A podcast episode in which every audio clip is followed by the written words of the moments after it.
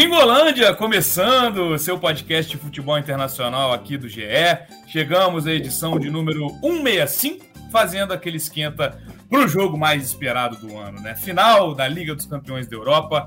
Eu sou o Thiago Benevenuti e hoje a gente vai falar muito sobre esse Liverpool e Real Madrid que acontece neste sábado, dia 28, lá em Paris, às 16 horas, 4 horas da tarde. Teremos tempo real, cobertura completa aqui no GE.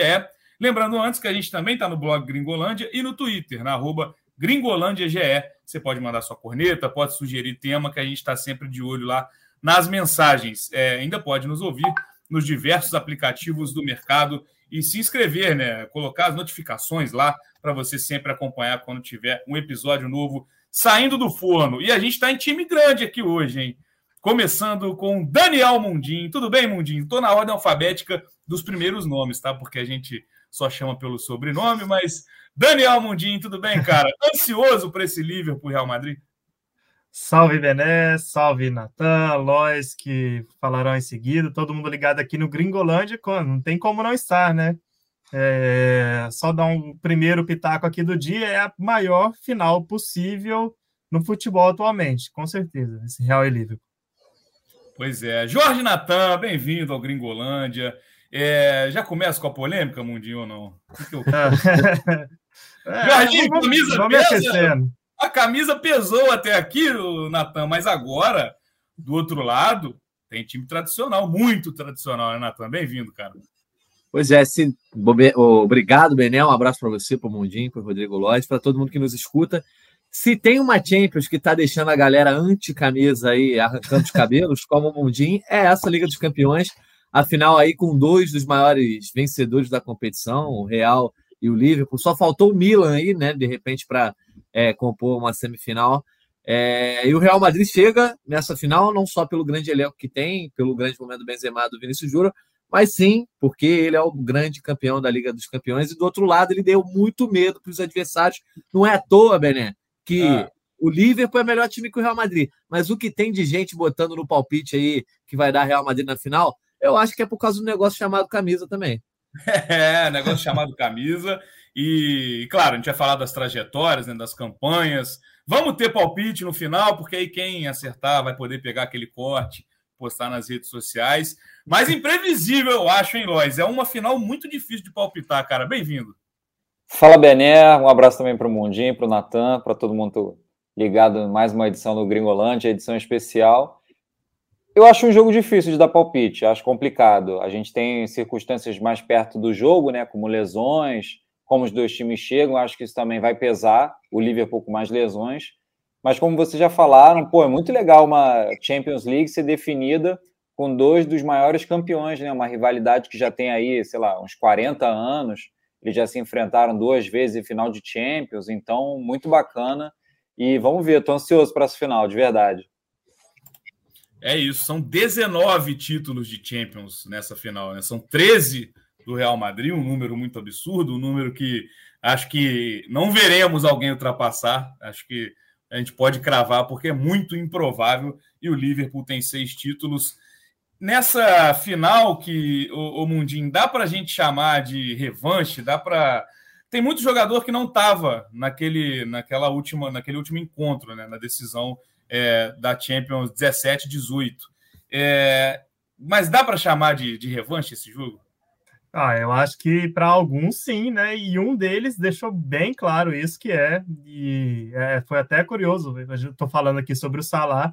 Ele citou pelo menos umas três vezes em três entrevistas diferentes a palavra revanche. Assim, ele está muito pilhado para essa final e ele tem um motivo particular porque naquela final de 18 ele deixou o jogo ainda no primeiro tempo, depois de tomar aquele pão do Sérgio Ramos, né?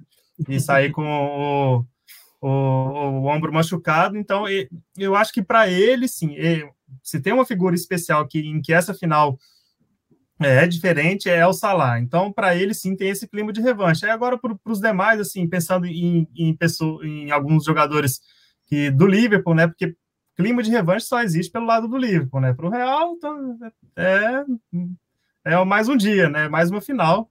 É, Mas alguns já ganhou a outra, né? É, pois é, já ganhou e ainda já ganhou a outra. É, e alguns jogadores do Real estavam naquela final também, mas assim, aí é, a gente pode falar aqui sobre Robertson, é, Van Dijk estava naquela final, Henderson, é, Salah, é, Mané, assim, acho que eles podem sentir esse gosto. Uma nova derrota seria muito frustrante, sim, para esses jogadores, é, em especial para o Salah. Tenho certeza que ele vai é, entrar muito pilhado e pensando numa possível derrota para o Salah seria ainda mais frustrante na temporada porque ele vem de duas derrotas muito é, muito traumáticas né, pela seleção, então acho que é, tem, tem esse componente ainda. Eu falo aqui da final da Copa Africana e das eliminatórias da, da Copa do Mundo, então para o Salah, eu tenho certeza que ele quer essa vitória para poder aliviar um pouco o, a frustração que ele teve pela seleção. É, e somado a isso, né, é um, um, uma rodada final de Premier League que deixou aquele gostinho, né? Ele, quando faz o gol, ele é. tem aquela sensação, né? Agora na última rodada, no domingo, é, ele tem aquela sensação de que foi o gol do título, mas não sei se vocês viram, né? Um, acho que um torcedor avisa para ele que o City tinha virado o jogo. Então é aquilo, né? O cara já vem com aquele. Claro, o Liverpool numa temporada espetacular, é, campeão das duas Copas, né? Foram duas Copas conquistadas, a Copa da Liga, a Copa da Inglaterra, as duas conquistadas em cima do Chelsea nos pênaltis, né? Então também foi né? Aquele, foram aqueles jogos com aquele teor de emoção lá no alto. É, nada foi fácil, né? O Liverpool fez 92 pontos. É, vou até passar já a temporada de cada clube. O Liverpool fez 92 pontos no, no inglês, não foi campeão, né? É o, é o sarrafo que o City do Guardiola coloca. Por outro lado, o Real Madrid fez 86 no espanhol. Não precisou mais do que isso, porque teve uma vantagem absurda para o Barcelona, que ficou 13 pontos atrás. Se o Liverpool foi bem nas Copas né, nacionais, o Real Madrid perdeu a Copa do Rei, foi eliminado na Copa do Rei nas quartas de final para o Bilbao. E vou passar agora também, aproveitando que eu estou aqui com a minha cola, que é sempre bem-vinda neste momento do Gringolândia, a trajetória de cada um na Champions. O Liverpool passou o carro né, na fase de grupos, foram 18 pontos. É, é um time que venceu todos os jogos, num grupo em que tinham times né, relevantes, o Atlético de Madrid, o Milan e o Porto. 17 gols feitos e 6 sofridos. Pegou a Inter nas oitavas, venceu fora, né? Fez, fez uma vantagem muito boa fora de casa, administrou, perdeu o jogo, da, o jogo da volta em casa, mas avançou. Contra o Benfica nas quartas, a mesma coisa, venceu por 3 a 1 fora de casa, e aí o empate por 3 a 3 na volta em Enfield. É, e o Vila Real na semifinal, que o Liverpool dessa vez abriu em casa, fez 2 a 0 levou aquele susto, né? Porque viu o Vila Real fazer 2 a 0 no jogo da volta na Espanha, mas o Liverpool acabou vencendo. E aí, Jorge Natan, a trajetória do Real Madrid. Foram 15 pontos na fase de grupos. É, pasme, você que está ouvindo. A única derrota do Real Madrid na fase de grupos foi no Santiago Bernabéu contra o Sheriff da Moldávia, mas o Real Madrid, apesar desse SUS, passou em primeiro. Foram 14 gols feitos e 3 sofridos. PSG nas oitavas, né? Quem está ouvindo já vai lembrar. Aquela reviravolta espetacular, né? Estando atrás no, no resultado, no 2 a 0 no agregado, Benzema foi lá e decidiu. Chelsea nas quartas. Dessa vez, o Real Madrid fez o, uma vantagem fora de casa, levou aquele susto na volta em, no Santiago Bernabéu e aí teve a prorrogação para passar para a semifinal, semifinal contra o Manchester City, em dois jogaços, né? O primeiro mais é, recheado de gols, né? 4 a 3 é, para o City na Inglaterra, mas a volta o Rodrigo decidiu fez os dois gols, né? E o time acabou passando também com prorrogação. E aí, Natan, quando a gente vê essas duas campanhas, um Liverpool com menos, né, menos drama, apesar desse susto que eu mencionei contra o Vila Real, e o Real Madrid, cara, numa campanha que, se terminar com título, é uma campanha épica, né? A gente pode dizer assim, porque o Real Madrid foi dado como eliminado em determinado momento. É, a gente até tem aqueles lances que a gente vai lembrar, né? Que o torcedor com certeza vai lembrar para sempre, que é aquela bola que o Mendy salva em cima da linha na semifinal, que ali sacramentaria a eliminação do Real Madrid. Mas o time conseguiu é, ir atrás, né, virar o jogo. É, e aí eu deixo para você falar sobre essa camisa do Real Madrid que pesou nessa trajetória. Cara, dá para gente dizer que é uma final entre um time que começou a temporada como favorito, é, o Liverpool, por todo o trabalho do Klopp, por todo o nível que vem atingido nos últimos anos, é, já entra na Champions considerado como um dos times que poderia conquistar o título. Teve uma temporada conturbada no ano passado, é, muito por conta de problemas físicos, É, mas logo ele joga bem as primeiras partidas, e aí, tanto que no nosso Power Ranking aqui do Fute Inter, é, a gente sempre colocou o Bayern e o Liverpool ali nas duas primeiras colocações. Já o Real começa com esse tropeço diante do Sheriff, que foi uma parada meio inacreditável. É, ele vai ali somando pontos, mas em nenhum momento ele figura entre os times que todo mundo botava uma ficha ali para ser campeão. Gostaria de ter feito aqui um histórico, por exemplo, de quanto esses bets da vida estavam pagando para o título do Real ao longo de cada rodada. Né? Certamente estava pagando mais de 10 se bobear é, lá no final da fase de grupos ou no meio da fase de grupos. Ele chegou a estar em oitavo no nosso Power Ranking aí, atrás de Manchester United, por exemplo. Uh, já o Liverpool não, ele nadou de braçada, teve uma das melhores campanhas da fase de grupos, é, vence a Inter de Milão, depois sofre um pouquinho aí, é, talvez tenha sofrido mais mesmo contra o, o Real, mas o, o, Liverpool era esperado que ele tivesse aí na final. Quando chega ali na, nas quartas de final, todo mundo já colocava o Liverpool como possível finalista. Já o Real Madrid não, acho que ele entra sem ter favoritismo contra o PSG, ele entra talvez páreo a páreo com o Chelsea e entra como underdog mesmo diante do Manchester City de formas diferentes e atribuladas ele consegue superar esses três gigantes europeus, talvez não gigantes na tradição como o Real Madrid, mas gigantes no orçamento certamente. Então acho que é uma final entre um favorito e o Real Madrid, porque o Real Madrid não tem como não ser colocado como favorito em Liga dos Campeões mas em termos de análise técnica, ninguém esperava lá no começo da temporada que o Real Madrid pudesse ser um finalista da Champions na frente de um Manchester City, de um Bayern de Munique. Carregado muito pelo desempenho, não só é, coletivo, que o Carlo Ancelotti tem muito mérito, mas pelo desempenho individual de alguns jogadores, principalmente Benzema e Vinícius Júnior. Né? Ao longo da temporada foram os caras mais regulares. Só que na campanha da Champions a gente teve o Rodrigo, que se tornou herói, o Modric aparecendo de forma decisiva, enfim, é, eu estava achando antes que ia dar Liverpool, assim, no final da semifinal. Não sei, você ainda nem perguntou isso, mas já vou começar a antecipar. Deixa é, pro final, não dá spoiler, não, pô. Matar tá com a carinha, amigo. Vou deixar pro final, então, o palpite. Não imaginamos que você vai falar, mas lá para o final do podcast, vamos segurar o nosso ouvinte aqui até o Beleza, final. Isso. Vamos fazer esse mistério de João Kleber, né? João Kleber. para, para, para. Daqui a pouco você vai ouvir os palpites. Ô, Lois, é, claro, o Natan falou que o Real Madrid não era colocado como favorito e, e, e, é uma espécie de uma entidade realmente no futebol europeu, né? Você, quando vai jogar fora de casa, principalmente com o Real Madrid, você respeita. Eu acho que a questão do camisa pesa, eu acho que é muito por isso. Eu acho que no decorrer do jogo, talvez, eu não, eu não sou muito daquilo de que né, camisa pesa, até porque a gente viu aí um Bayern de Munique ser eliminado para o Vila Real, né? Era muito favorito, e exemplos assim não faltam. Mas o Real Madrid, quando a gente olha agora, no decorrer da temporada, a gente foi. Vou dividir a temporada em duas. Até um determinado momento, o Salah estava despontando como o grande cara da temporada. A gente até tem as parciais nossas aqui, é, que esse ano não foram mensais, né? Porque né, é, atropelou. A, a, temporada passada né, foi atropelando essa, as, as premiações foram entregues muito depois, né? Enfim. Mas a gente tinha lá o Salah como grande favorito, só que o Benzema, de repente, ele virou o herói do Real Madrid. Ele acho que a gente vai concordar que é o grande favorito para ser melhor do mundo. O Natan até escreveu um texto lá no nosso blog, inclusive vai lá no nosso blog acompanhar, que mesmo que o Real Madrid perca a Champions, né, mesmo, que, mesmo que fosse eliminado até antes da final, o Benzema é o grande nome para essa conquista. Quando a gente olha também na votação para goleiro, o Courtois se destaca desde o começo, né, um cara que foi decisivo, pegando o pênalti do Messi nas oitavas, defesas espetaculares contra o City. O City teve um caminhão de gols perdidos alguns deles por muito mérito do Courtois. E mesmo que o Real passe por reformulações, eu, eu digo assim, no, no, sistema defensivo, a dupla de zaga não, não, é a mesma daquele período vencedor, mas ainda tem uma espinha dorsal, um, um trio de meio-campistas ali, Casemiro, Cruz e Modric, um, um trio que está acostumado a vencer.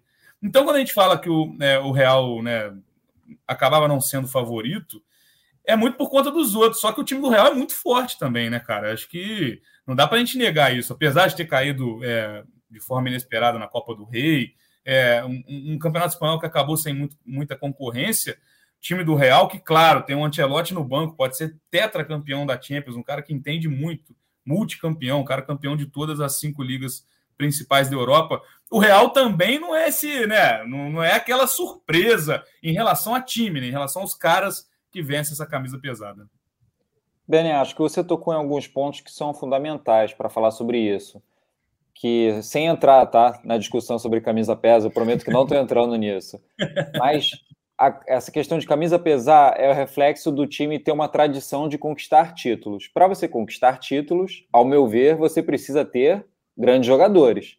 E isso o Real Madrid tem há muito tempo, e é o caso desse elenco. Você falou do, do Modric, do Kroos, do Casemiro. O Real Madrid tem uma geração de jogadores que ganharam vários títulos de Liga dos Campeões pelo Real Madrid, que é uma coisa rara, você ganhar a Liga dos Campeões, então ganhar várias vezes. Então, por mais que você tivesse problemas na temporada passada com o Zidane, o Ancelotti chegou, ele ajeitou a casa e, o, e, é um grupo que tem vários jogadores de qualidade. Não precisa nem entrar aqui no detalhe do nível, por exemplo, do Benzema, do que ele vem jogando essa temporada. E eu concordo absolutamente com o Natan. Acho que independentemente do resultado, pelas atuações que o Benzema teve nesse mata-mata de Champions, ele vai levar o prêmio de melhor jogador do mundo. A não ser que aconteça um hecatombe na final, ele não fica com esse prêmio. Acho muito difícil. É, vocês chegaram a comentar sobre a queda de rendimento do Salah. O Mondi pontuou muito bem né, das decepções dele pela seleção do Egito, na, tanto na Copa Africana de Nações como nas eliminatórias, e eu acho que isso pesou muito. Estava dando uma olhada aqui no, nos números né, do, do Salah antes é, de, desse, desse período da Copa Africana e das eliminatórias. O Salah, na minha opinião, ele estava voando ali de, digamos, de agosto, né, do começo da temporada até dezembro, estava tava nível de melhor do mundo. Só que aí, nessa virada do ano, de janeiro, que você teve muitos compromissos pelas seleções, ele começou a cair muito. Não sei se é cansaço, desânimo, questão física ou psicológica, não sei, mas a gente vê isso, isso se reflete nos números. Nos últimos 18 jogos do Salah, ou seja, de março para cá, ele só fez quatro gols em 18 jogos, é muito pouco para o que ele vinha fazendo antes. Então você tem ali nos números que eles, eles mostram essa queda de rendimento para um jogador que vinha sendo pelo menos no começo da temporada ou até o meio da temporada, ele vem sendo muito apontado como favorito né, ao prêmio de melhor do mundo. Mas voltando a falar do Real Madrid, a gente tem muito dessa questão de ah, tem vários jogadores com histórico de, de carreira muito bom, de, de alto nível, e você tem também essa temporada muito marcante do Vinícius Júnior. Ele explodiu para o futebol internacional. Isso daí é inquestionável. Hoje, ele é o melhor jogador brasileiro em atividade na Europa, na minha opinião, pelo menos. Acredito que vocês concordam comigo.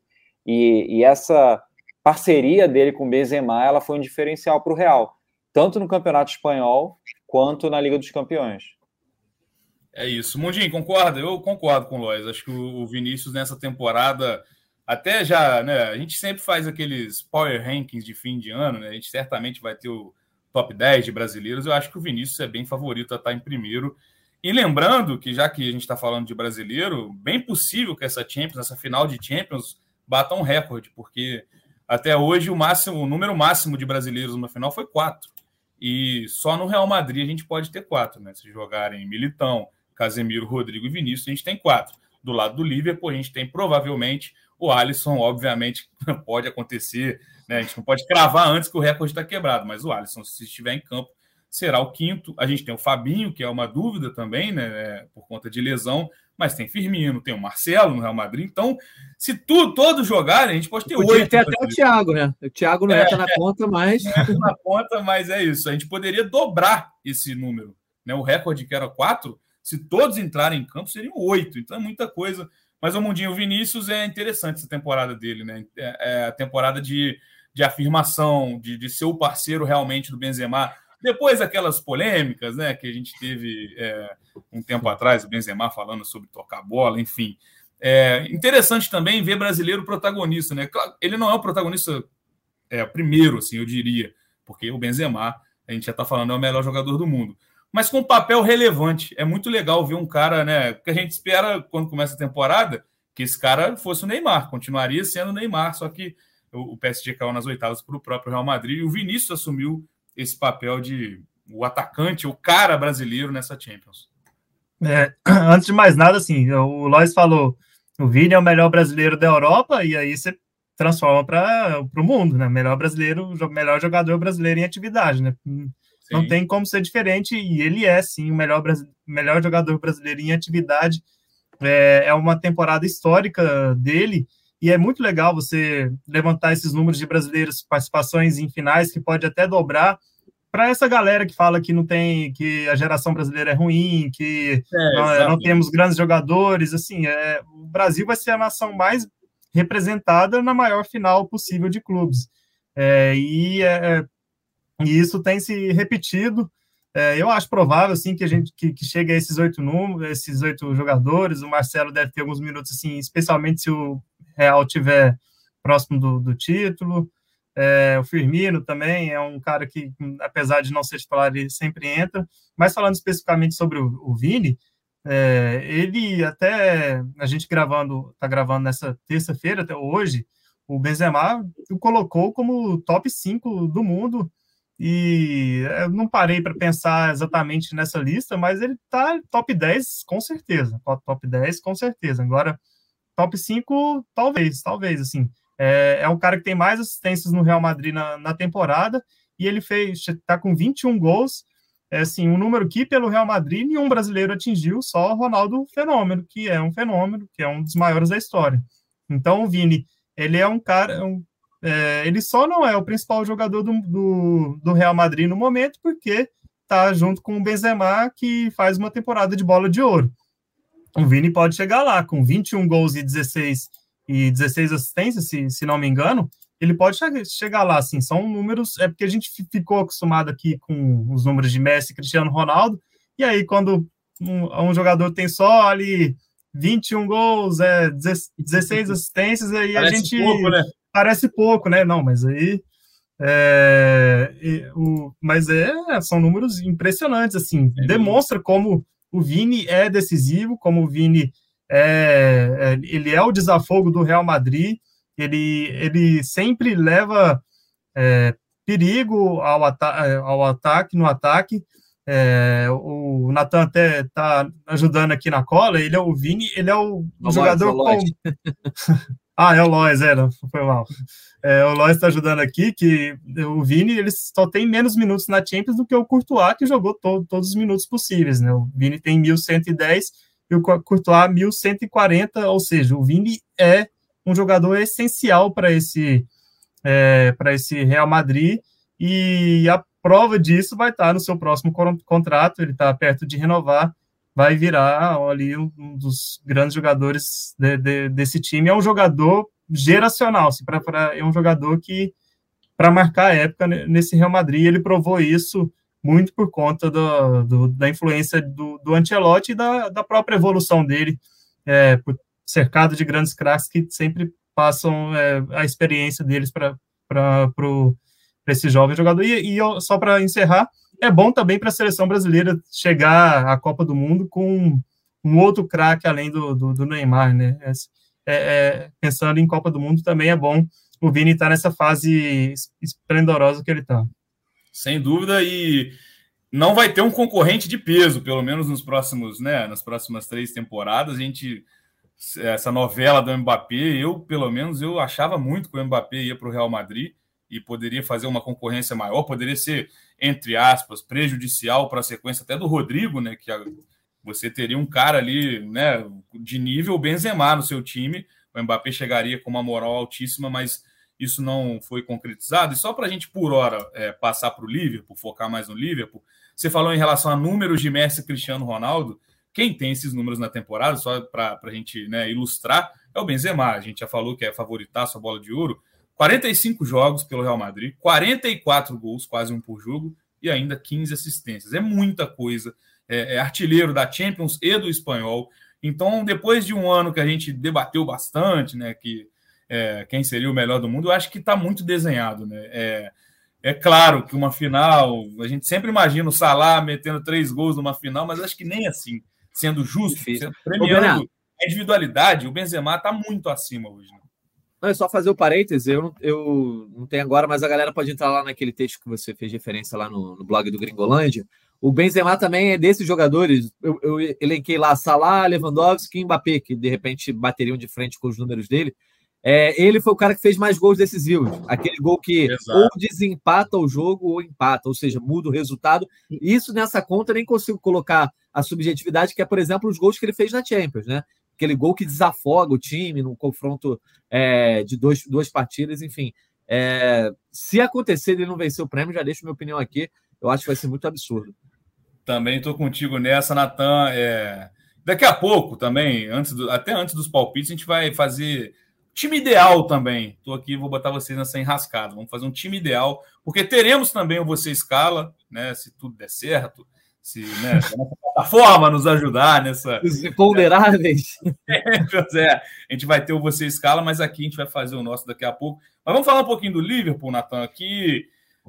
É isso, eu já falei sobre essa temporada que tinha uma expectativa de ser a temporada épica da história do Liverpool, porque a um ponto, né? Na verdade, a um ponto em alguns gols de saldo de ganhar o inglês. É, ficou muito perto. O Aston Villa chegou a abrir 2 a 0 contra o City fora de casa. Então parecia que ia acontecer.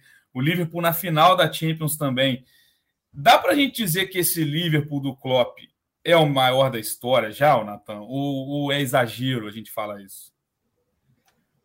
Mas é difícil parar para analisar, porque assim, eu, eu não vi os outros Liverpools assim, sei lá, do Kenny Douglas, essas coisas, mas é, vou, vou botar assim que na era moderna é, é o maior Liverpool e eu acho que dá para dizer que talvez seja o maior da história porque esse esse time, né, recolocou o Liverpool na rota histórica dele, né? O Liverpool vinha passando muito perrengue tanto no Campeonato Inglês até na Liga dos Campeões.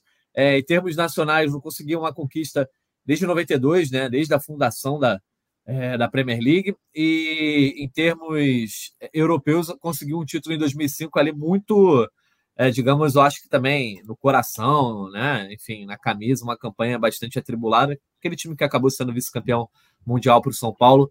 É, o Klopp colocou o Liverpool numa trilha que, assim, é difícil você imaginar que ele não vai estar. Em 2015 ele chega e ele pega um elenco comparado ao de hoje, parece que é o, seria o elenco C, comparado uhum. com o time titular de hoje, assim.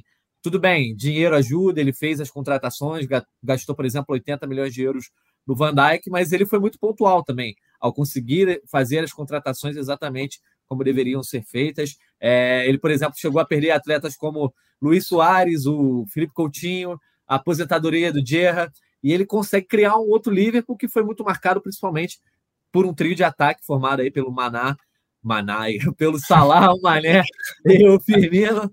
É, e o meio de é igual o Vinzemar, né? É, o Vinzemar. E aí ele foi montando. É, é, curioso você pegar a temporada a temporada, como esse Liverpool foi ganhando forma, né? Esse Liverpool atual, por exemplo, chegou numa final de Champions lá contra o Real Madrid com uma grande falha que era no gol, né? O goleiro claramente estava muito abaixo do resto do elenco e ele traz o Alisson. É, o Van Dijk era um cara muito bom, mas às vezes o, o companheiro dele não era, não estava à altura, aí alternou o Joey Gomes, o Matip, enfim. E agora o Konaté entra também, joga pra caramba. Fabinho encaixa. É, quando o Firmino cai um pouco de nível, ele consegue trazer o Diogo Jota, e aí já traz de novo o Luiz Dias essa temporada, enfim.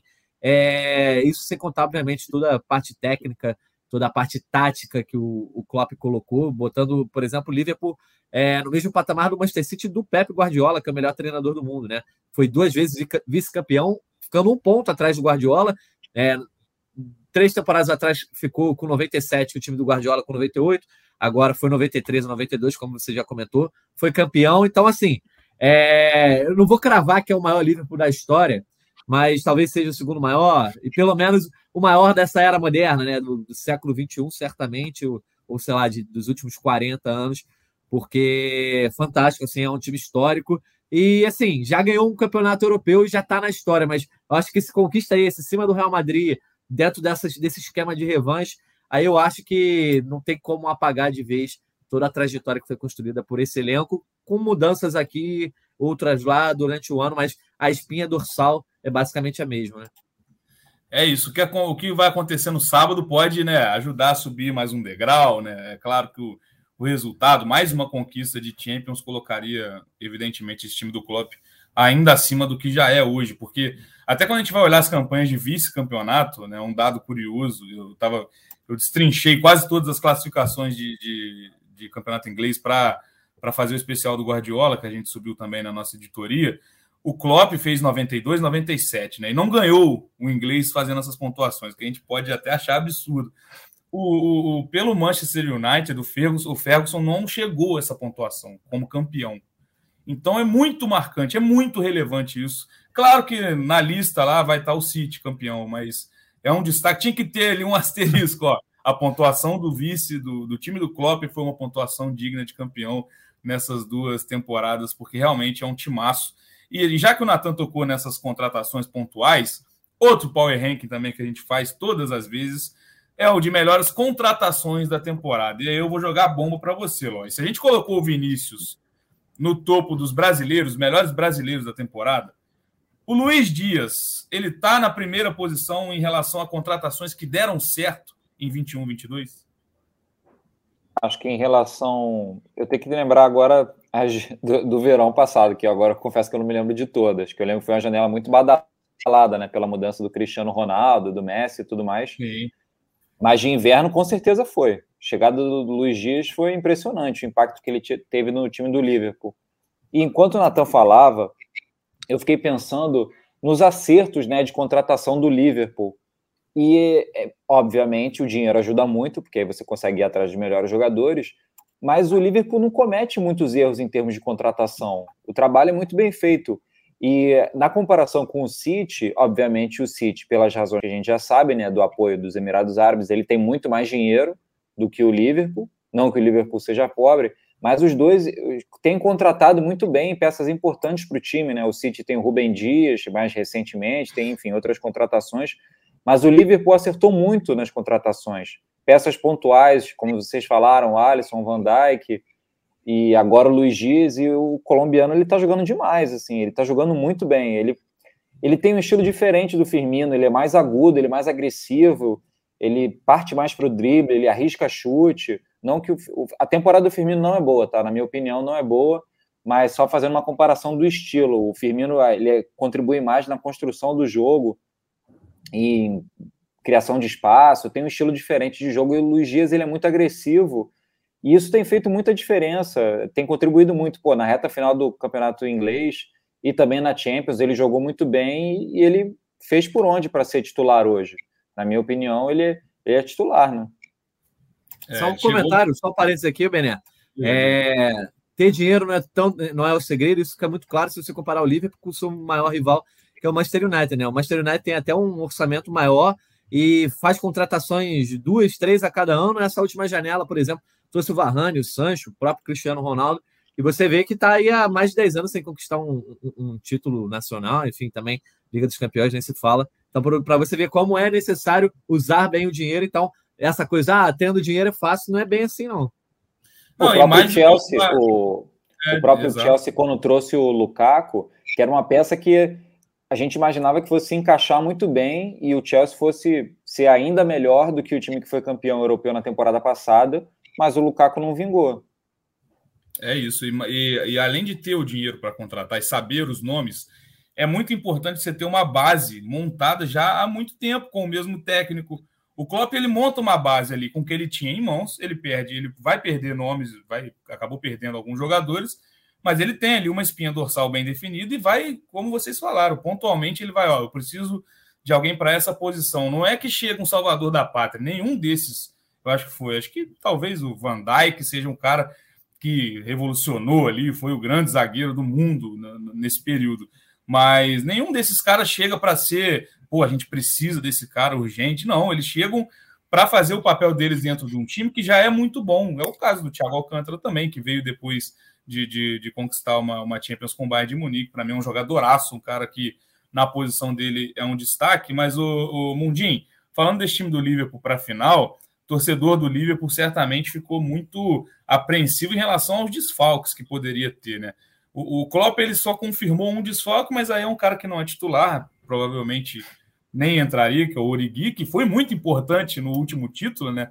Naquele jogo na semifinal contra o Barcelona, ele e o Hinaldo na época foram é, muito importantes, fizeram acho que os dois, os quatro gols, dois de cada, né? Se eu não me engano. Mas ali na última. o Origi fez gol na final também. É verdade, fez gol na final. E uma final que é aquela, né? Foi até um pouco frustrante, né? A gente não espera que isso se repita. A gente quer emoção, pelo menos, nessa Champions. É, e em relação ao time do Klopp, na última rodada do inglês, o Salah começou no banco, acabou entrando no segundo tempo, porque era um cara também que estava com problemas, né? O Van Dijk ficou no banco, não entrou. O Fabinho nem foi relacionado, tá com uma lesão na coxa. E o Thiago Alcântara acabou saindo mancando. O Klopp ainda tem esperança, mas disse que não é uma situação muito fácil. É, é uma preocupação a mais, né? Porque você perde, pô, desses dois aí, simplesmente um cara que tá que na temporada brigou por melhor do mundo, acho que não vai ter problema para jogar, porque entrou contra o Wolverhampton e um dos grandes zagueiros do, do, futebol, que é o Van Dijk. O Fabinho também vem jogando muita bola. Até um, um embate que a gente vai ter nesse você escala Fabinho e Casemiro, uma posição que o Brasil assim tá muito bem servido, acho que é, assim como no gol, né? Acho que o primeiro volante da seleção do Tite é um negócio que não dá problema nenhum para ele. Mas preocupa, né, Mundinho? É, se não tivesse time completo, por mais que o elenco seja muito qualificado, se você perde essas peças, é outro tipo de jogo, né? É, preocupa por causa do nível de jogo que a gente está falando, né? É assim, que um, um, jogador, se, se um jogador afeta o nível do time, e aí, diante do, do adversário como o Real Madrid, assim, é, realmente vai, vai afetar muito. E, e, é curioso acontecer isso com o Liverpool justo nessa final, nesse momento da, da temporada, depois de uma temporada em que o Liverpool sofreu pouco com lesões, comparado ao que foi o ano passado, né, que o Liverpool jogou quase a, a temporada inteira com a zaga com a zaga reserva, o Thiago Alcântara pouco jogou na temporada passada, e agora conseguiu se firmar, com tendo menos problemas de, de lesão, é, até, é, até uma, uma informação divulgada pela imprensa inglesa que para essa temporada o Liverpool incorporou um, é, um software assim, de previsão de lesões é, e a, a, saída do, do Fabinho naquele jogo já, já foi até um, um pouco indício disso, assim, porque os jogadores se poupam quando vão sentir que podem ter uma, uma lesão mais séria. Então, assim, o Liverpool passou toda a temporada é, sofrendo pouco com lesões, mas o Liverpool vai fazer o número máximo de partidas é, possível né, na, na, temporada. Assim, é, é, um número quase quase de um clube brasileiro. Né? Estou é, até pegando aqui, ó, são 62 jogos até agora, vai fazer 63, assim, é um estadual de diferença, e é, um, é uma taça Guanabara de diferença para o uhum. Flamengo, para qualquer clube daqui, porque são muitos jogos para um nível, é, nível europeu, e não há elenco que, que aguente, né? E aí chega para essa partida decisiva, pode pesar, mas assim, é, falando de, desses nomes especificamente, eu acho que, o, por exemplo, o Konate e Matip jogaram várias, várias partidas juntos e foram bem, caso o Van Dijk não, não entre. E aí, se o Salah não jogar, tem Luiz Dias, Diogo Jota e Mané, e talvez o Firmino, então, ou seja, é, não diria que vá afetar tanto assim, não. Acho que o principal desfalque seria, assim, o Fabinho. É, se a gente fosse fazer aqui um power ranking de brasileiros da final, é Vini Júnior em primeiro e Fabinho em segundo, com certeza está jogando muito. É isso também, eu concordo. Acho que o Fabinho, eu até coloquei, a gente, claro, a gente faz antes da final, né? Até para não, né, o resultado não, não pegar tanto, mas eu fui fazer, até no Twitter do GE, eles pediram lá uma seleção da temporada eu vejo o Fabinho como um postulante a, a, a, estar nessa seleção da temporada. Claro que a gente tem o Casemiro também, tem o Rodri do, do City, que jogou muita bola, mas eu realmente coloco o Fabinho. Em breve vocês verão o nosso Power Ranking de brasileiros na temporada, talvez seja o primeiro. Eu não lembro se a gente já faz há muito tempo, acho que é o primeiro sem Neymar, né? Já posso dar esse pitaco porque. É, Fora que, do top 10? É, será? Ou tô exagerando? Talvez, não, talvez. Dá, dá para a gente pensar nisso. E agora uhum. a gente já vai partir já para o nosso você escala, né? Para a gente, por posição, assim, quem, quem, tem, quem tem o melhor time, como que fica. Mas eu quero agora, eu vou jogar para vocês, quem, quem quiser responder, levanta a mão aqui, que eu estou vendo todos. É, pontos fracos dessas duas equipes. Vocês enxergam o que o Real Madrid pode, é, pode usar contra o Liverpool, né? De, de ponto fraco do time do Klopp e vice-versa. Dá para a gente apontar ponto fraco? É esse termo dá para a gente apontar para esses dois? Dá. Então, Não, eu, ia falar, né? eu vou falar é, é a, a, defesa do Real Madrid, né? O Real Madrid. Isso foi até a opinião do Alexander Seferin, que é presidente da UEFA, né? Ele deu a opinião lá dele sobre a, a final, falou que não acreditava que o Real Madrid ia chegar e que acha que a defesa do Real Madrid é porque ele achava que a defesa do Real Madrid era fraca. É, para ilustrar, a defesa do Real Madrid levou 50 gols nessa temporada em 50 part 55 partidas. É um número considerável, né? 14 desses gols foram na Liga dos Campeões. E aí, se você pegar os jogos recentes, né? Levou é, do Manchester City nos dois jogos, é, acabou levando quatro gols. Do Chelsea, ele leva mais dois gols é, no jogo de volta. Uh, contra o PSG, leva um gol no, no jogo de volta, um, um, gol no jogo de ida, enfim. É muito difícil esse time não levar gols. É, acho que não só pela zaga central, é, o Militão faz uma boa temporada, caiu um pouco de nível nos últimos jogos, mas eu considero que ele faz uma temporada e ele fica um pouco exposto muito pela, pela postura do Alaba, que é um cara que sobe muito ao ataque, enfim, é um cara, digamos, meio Davi Luiz, assim, nesse sentido, né? Não estou comparando é, exatamente os níveis, mas estou dizendo a postura, às vezes, de subir ao ataque, e, e muitas vezes eu vejo o Militão é, correndo para todos os lados para tentar ser bombeiro. Mas, principalmente, é, acho que o motivo disso é, são as laterais. O Carvajal, por mais que seja um jogador de qualidade, tá velho, né? É um cara que não consegue a mesma regularidade física. É, muitas vezes o Lucas Vasquez já jogou improvisado ali. Do lado esquerdo, o Mendy também, na minha opinião, é um lateral que não me agrada. É, tudo bem que o Marcelo também não vem fazendo muito por merecer estar ali na titularidade, é, mas o Mendy é um cara que eu não sinto muita confiança. Tanto que em alguns momentos o próprio Nath foi improvisado, seja na esquerda ou na direita também. É, enfim, eu, eu não levo muita fé nessa zaga do Real Madrid. Eu acho que o fato de acreditar no Real Madrid é muito que o, se levar um gol aqui, o Benzema e o Vini e a galera podem resolver lá na frente fazendo 2-3. Sem contar que o Courtois salvou o Real Madrid inúmeras vezes ao longo do Campeonato Espanhol, na própria Champions, enfim, fazendo defesas difíceis. Não tem aqui o dado, mas seria um dado até interessante. Certamente é um dos times que mais leva finalizações ao seu gol desses grandes clubes aí da Liga dos Campeões. E já do outro lado, eu não vejo um ponto tão fraco é, no Liverpool, não. Eu considero que talvez o meio de campo, se o Thiago não jogar, eu acho que perde muito em criatividade, de repente a entrada do Henderson, né? Mas ponto fraco, assim, ah, vamos atacar ali, vamos tentar ganhar desse jeito. Acho que para o Real Madrid está mais difícil encontrar uma saída. Já o Liverpool sabe que é, a zaga do Real às vezes deixa um pouco a desejar. E aí, Mundinho, lembrando que o Natan falou sobre a questão do, do, da zaga do Real Madrid. O Alaba também é um cara que, se a gente falar de, de possíveis desfalques, o Alaba também não é um cara que está 100% fisicamente. Né? O Alaba perdeu alguns compromissos recentes, já, se eu não me engano, deixa eu até abrir aqui, já são quatro jogos fora do time do Real Madrid, não, não tem presença confirmada nesse jogo. Mas você enxerga algum ponto fraco no Liverpool ou acompanha o, o Natan nessa, Mundinho? Ah, é assim, eu concordo com o Natan sobre o ponto fraco do, do Real, até essa estatística que ele que o Natan comentou sobre, sobre finalizações sofridas, achei um, um, site aqui e tem aqui que o Real só está atrás do Vídeo Real em, em, número de finalizações sofridas na Champions, sofreu 181 e o Vídeo Real sofreu 186, não, não consegui aqui pegar em média, mas assim, o Real é um, é um time muito vulnerável, é, é, assim, tá, é, dá muitas chances ao rival, e aí isso contra um time como o Liverpool pode ser decisivo. E aí, para tentar eleger um ponto fraco do Liverpool, eu diria que pode ser a transição defensiva.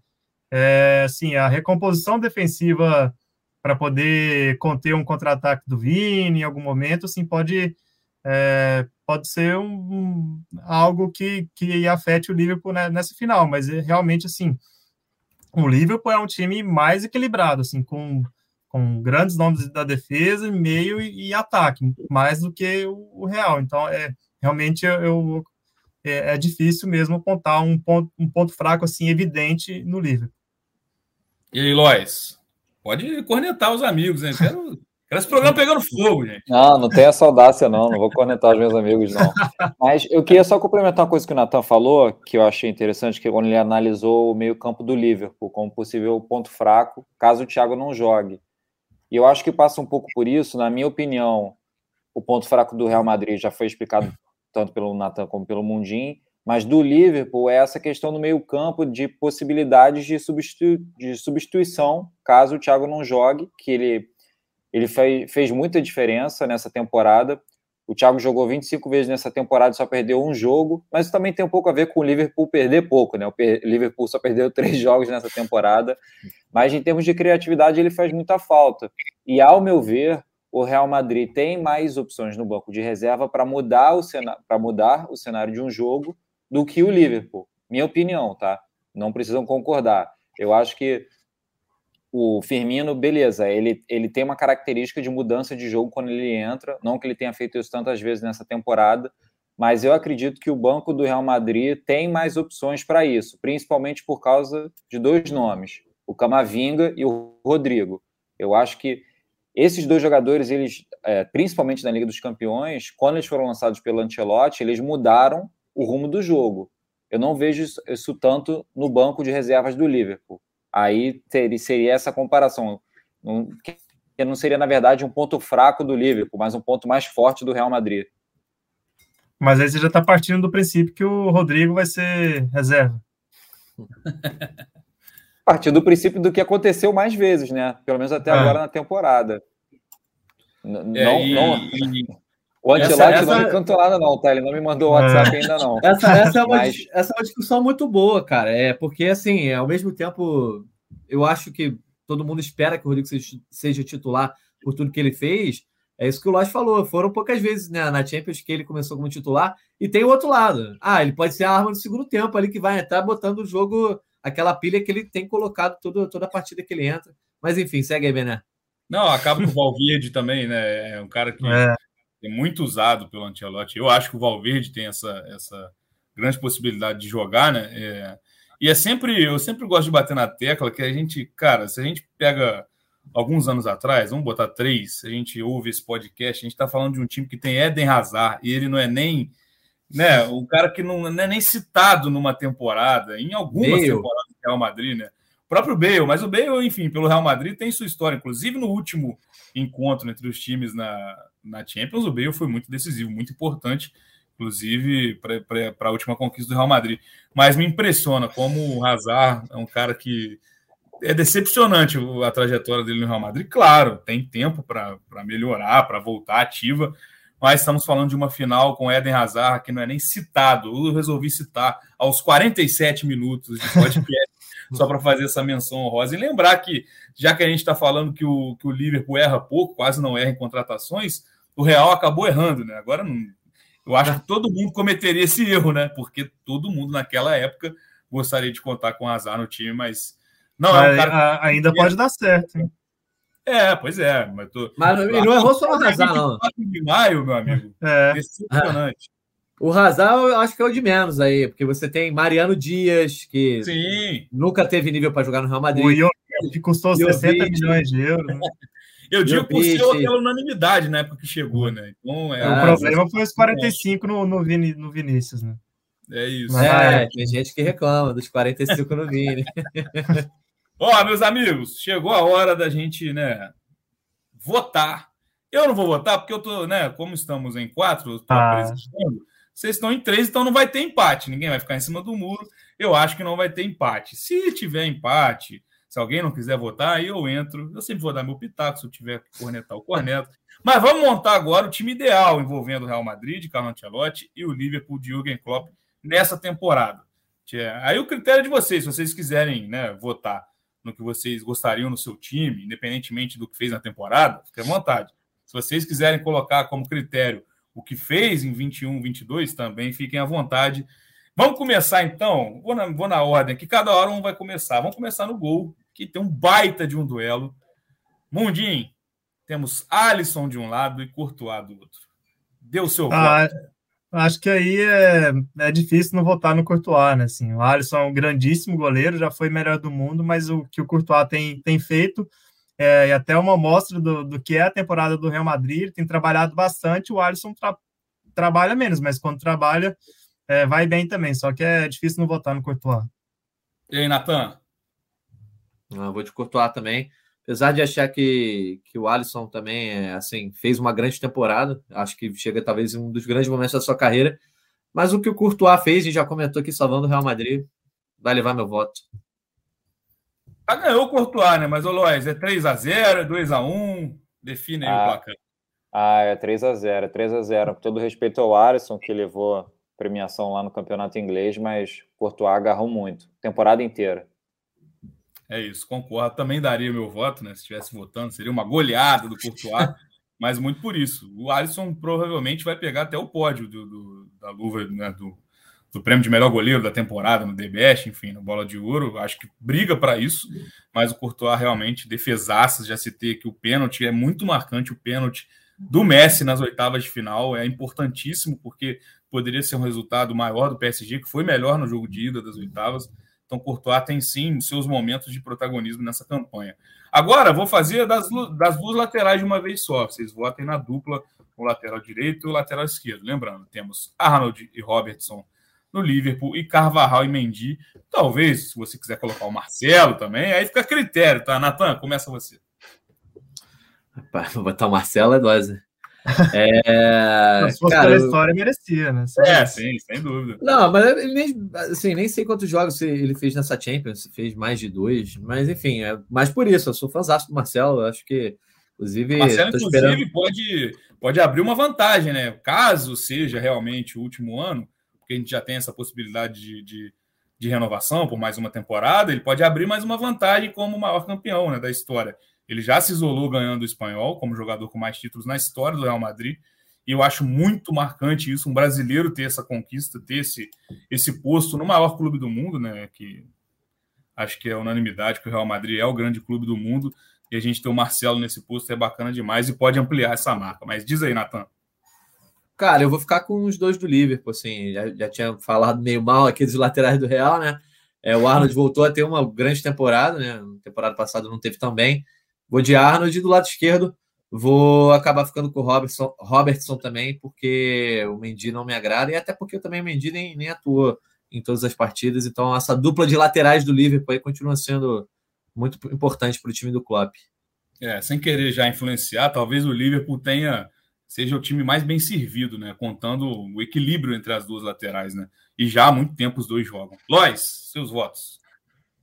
Ah, cara, a tendência era ir junto com o Natan nisso, sabe? De botar os dois laterais do Liverpool. Vocês falaram tão bem do Marcelo que eu acho que eu vou colocar ele, só pela. Olha aí, rapaz.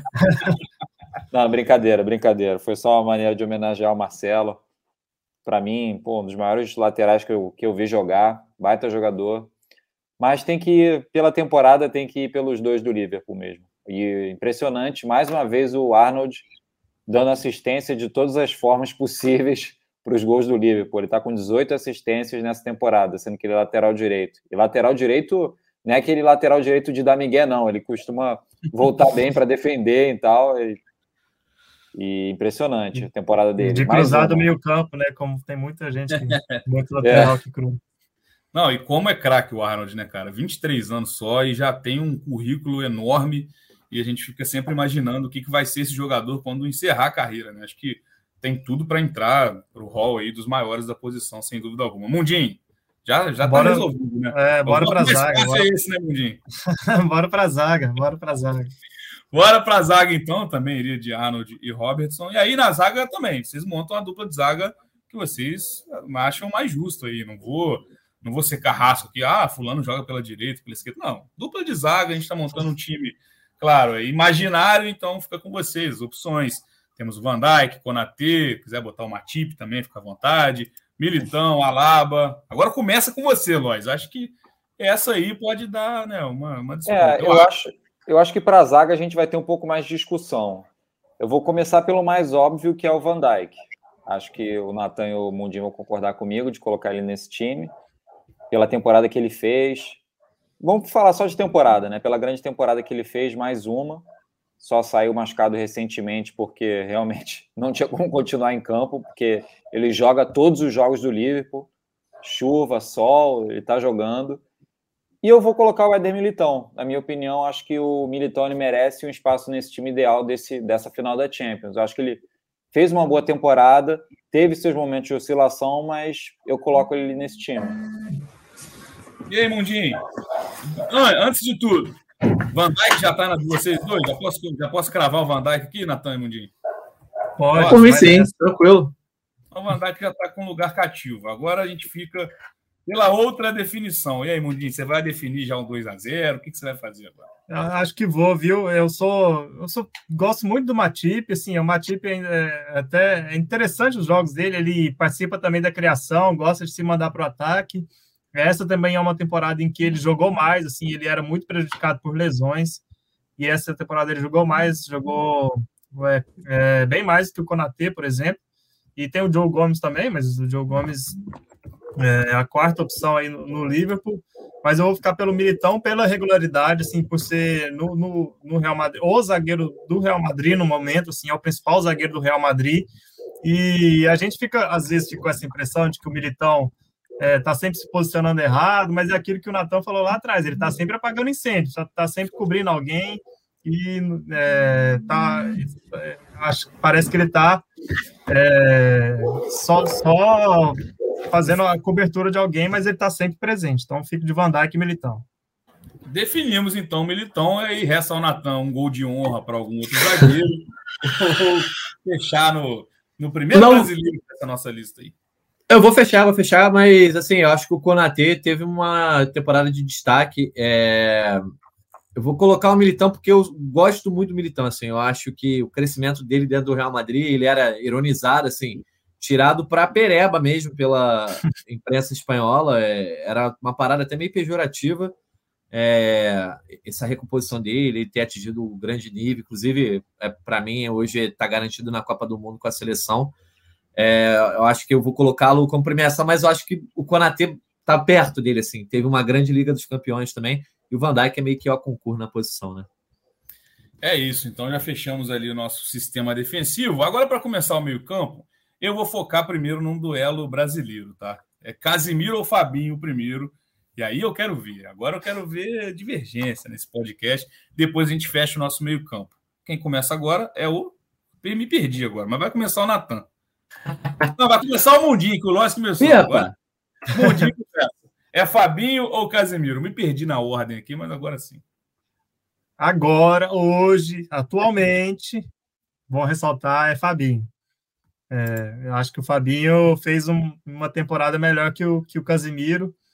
É, o Casimiro tem sempre o problema de muitos cartões e é, de um jogo mais duro, sim, e o Fabinho é, é mais versátil e tá é mais decisivo. É, então acho que Fabinho está no meu time. 1 a 0 para o Fabinho e aí, Natan. Vai deixar cilada para o Lois? O que, que você vai fazer, meu amigo? Mais uma por antecipação, vou de Fabinho, porque, assim, eu acho que o Casimiro, por exemplo, na seleção brasileira é, é, é titularzão, né? Muita, ninguém acha que tira o Casimiro para botar o Fabinho. Mas está falando de Liga dos Campeões, desempenho na temporada, e o Fabinho certamente foi um, um, um, dois destaques do Liverpool, não só na Champions, como na Premier League também. É, inclusive, se ele não jogar, aí eu acho que passa a ser, por exemplo, talvez um ponto fraco ali é, para o Liverpool também, essa entrada no meio de campo, não só a questão do Thiago, mas o Fabinho ali, ele dá muita segurança, mas segurança que o Casimiro continua dando ao Real Madrid. Mas hoje em dia, eu acho que. Hoje em dia não, mas na última temporada, um pouco menos. Talvez ele tenha ficado um degrau abaixo do que apresentou nos últimos anos. É isso, e você falou, é importante lembrar. Estamos fazendo esse raio-x baseado nos times ideais, né? No, no, elenco completo dos dois, né? Ainda não temos os times prováveis, não estamos usando os times prováveis para a decisão, só para deixar isso claro. O Fabinho, infelizmente, pode ficar fora, mas já ganhou do Casimiro 3x0, Lois? Ou 2x1? Não, 3x0, 3x0. Natan e o Mundi pontuaram muito bem. Ele contribui mais de diferentes formas para o jogo. Né? Ele, o Fabinho tem oito gols nessa temporada, número muito bom para um volante, que é ali bem, bem mais perto da defesa do que outros jogadores de meio campo. E ele recebeu bem menos cartões amarelos do que o, do que o Casimiro. Estava olhando aqui, o Casimiro recebeu 16 cartões amarelos nessa temporada e o Fabinho só 8, metade disso. Então é mais um mais um elemento, né? Nessa comparação, eu acho que justifica bem o Fabinho tá, tá na frente nessa nossa montagem aqui.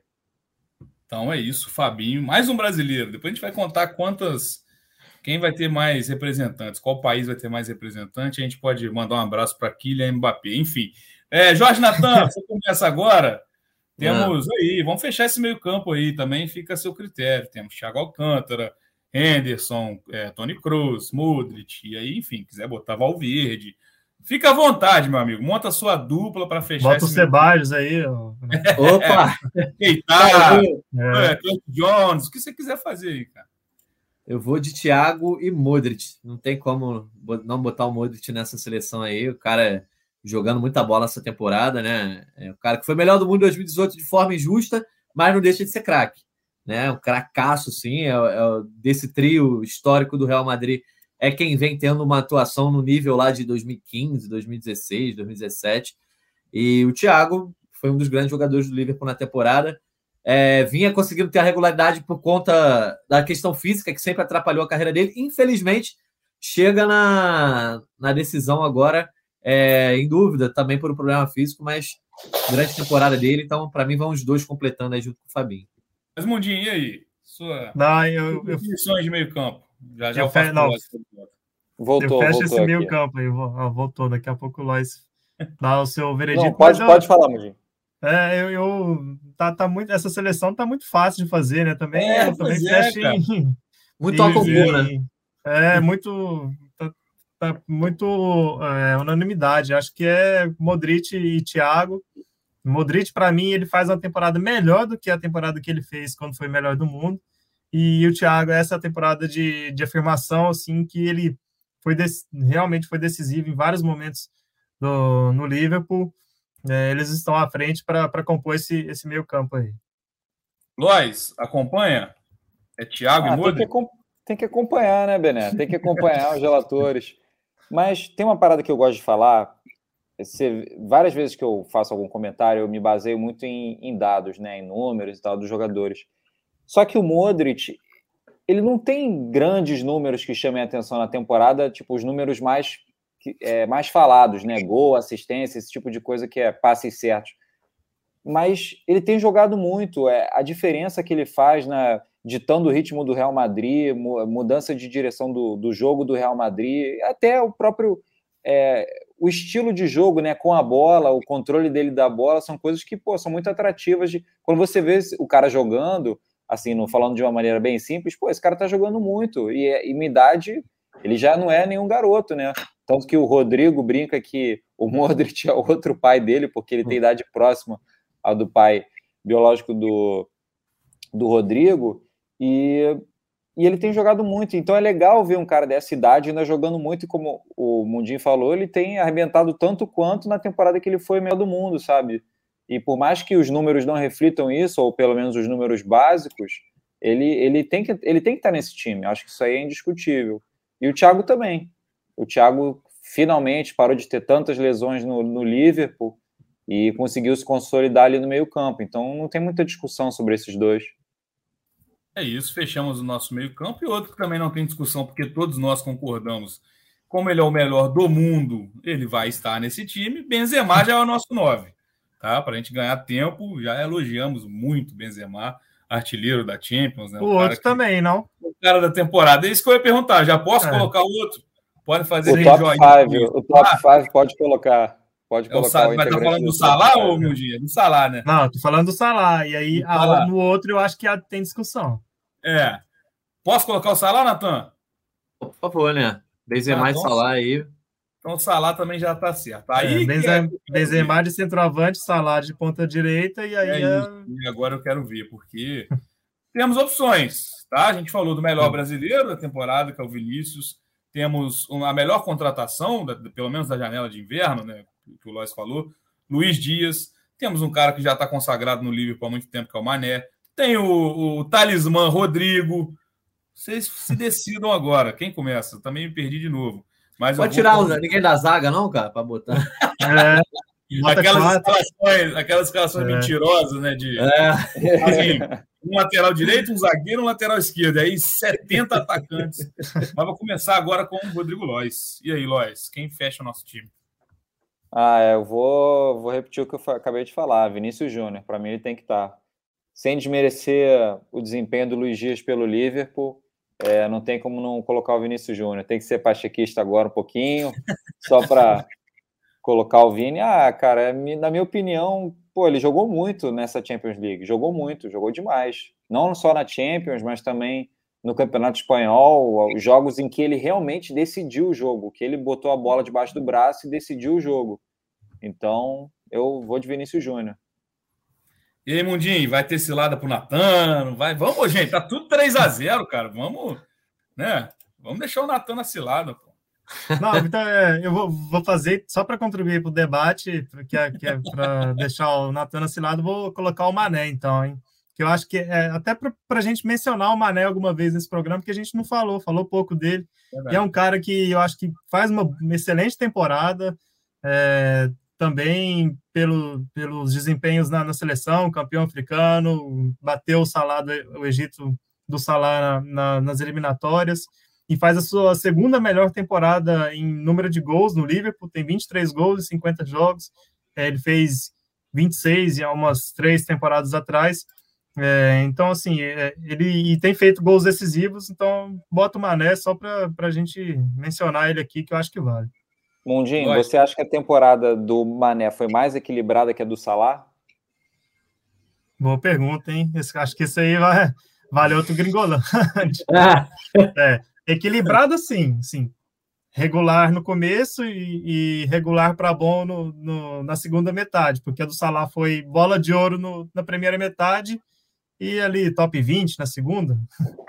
Foi, foi, então, acho que regular seria a palavra, mas melhor é, já é mais difícil. Assim, a gente tem, a gente lembra de atuações memoráveis do Salah assim fácil, aquele, naquele 5 a 0 contra o United, e Maná, pensar numa uma atuação Maná, assim, nota Maná. 10, uma atuação nota 10 do Mané é um pouquinho mais difícil, é só assim, bo boas apresentações.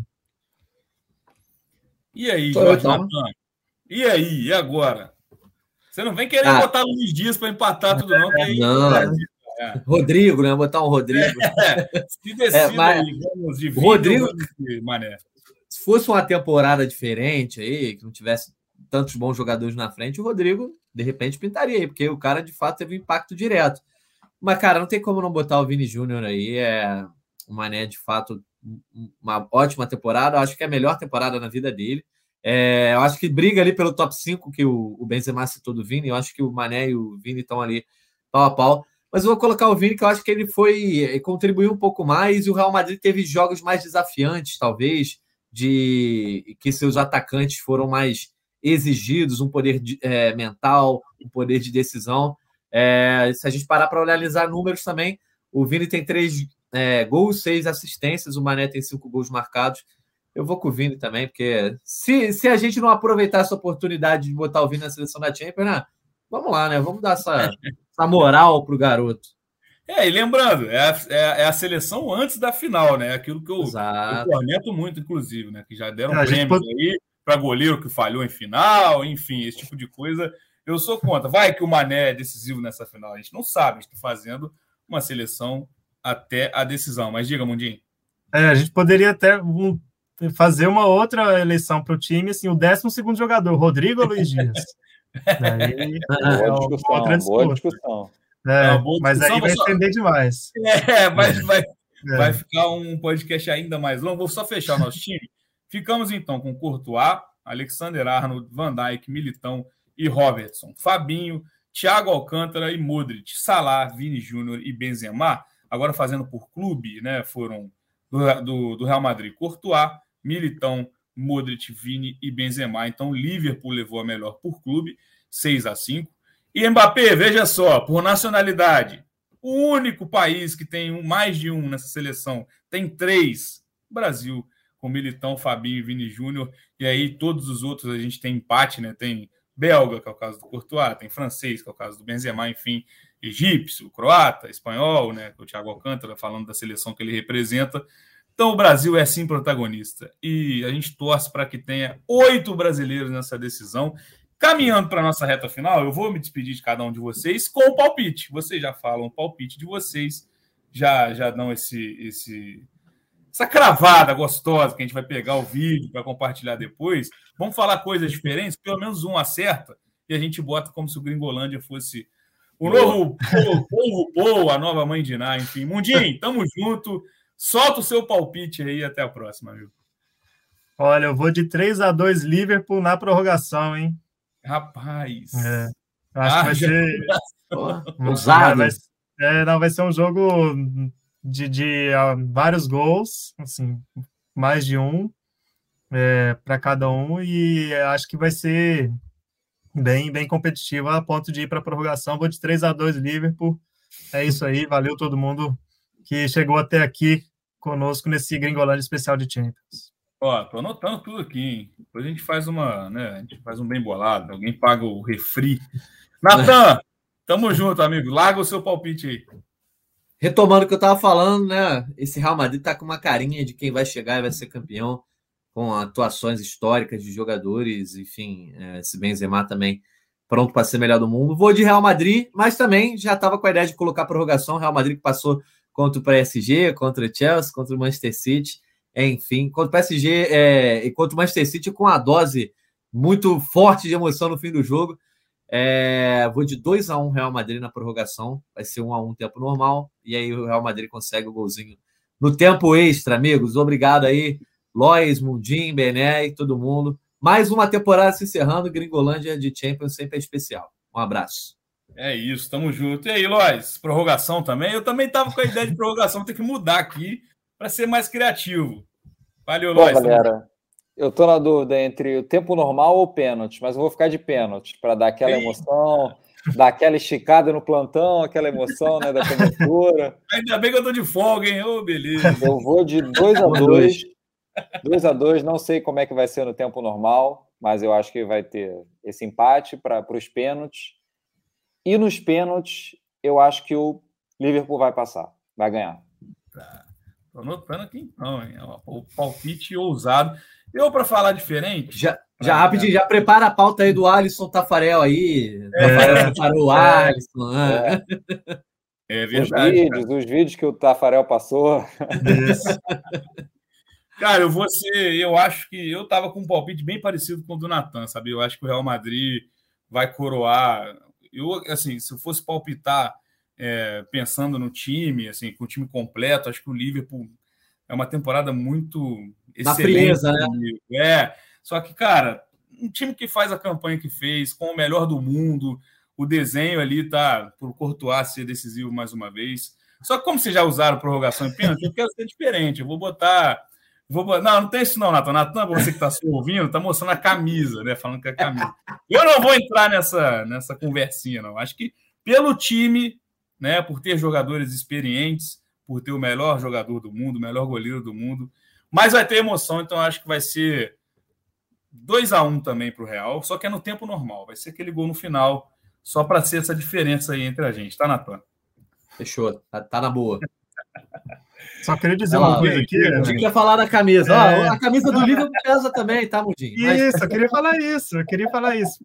Já que eu, eu já disse aqui várias vezes sobre essa discussão sobre camisa pesa, acho que realmente pesa, mas são outros componentes. Mas se, se o Liverpool, por acaso, vencer o Real Madrid com componente épico, é a camisa pesando também, porque é uma camisa pesada em Champions. O Liverpool, que é o último, foi o último time que conseguiu vencer o Real Madrid em final lá em 81. Desde então, Faz todos os finais que. É, mas desde então, todos os finais que o Real Madrid chegou, venceu, ninguém conseguiu, só o Liverpool. Então, assim... Essa final, Mundim, que foi jogada lá na França, no Parque de Prince, né? Estádio do PSG. É, e o Ancelotti até falou hoje que se, se, o Liverpool quer ter a revanche por causa de 18, o Real Madrid quer ter a revanche por causa de 81. Então, é, vai... tá na boa para todo mundo. É, mas esse ciclo aí não vai ter fim, hein? Pois é. é isso, ansiedade batendo na porta para essa decisão, vai ser jogaço. Com certeza a gente espera um grande jogo. Cobertura aqui no GE, você pode acompanhar a gente nas nossas, nas nossas matérias, o podcast Gringolândia vai estar espalhado por aí. Teremos tempo real no sábado, teremos pós-jogo no sábado também, então fique de olho, porque a nossa cobertura está bem bacana. Esse podcast tem edição do Bruno Mesquita, coordenação de Rafael Barros e gerência de André Amaral. Tamo junto e até a próxima.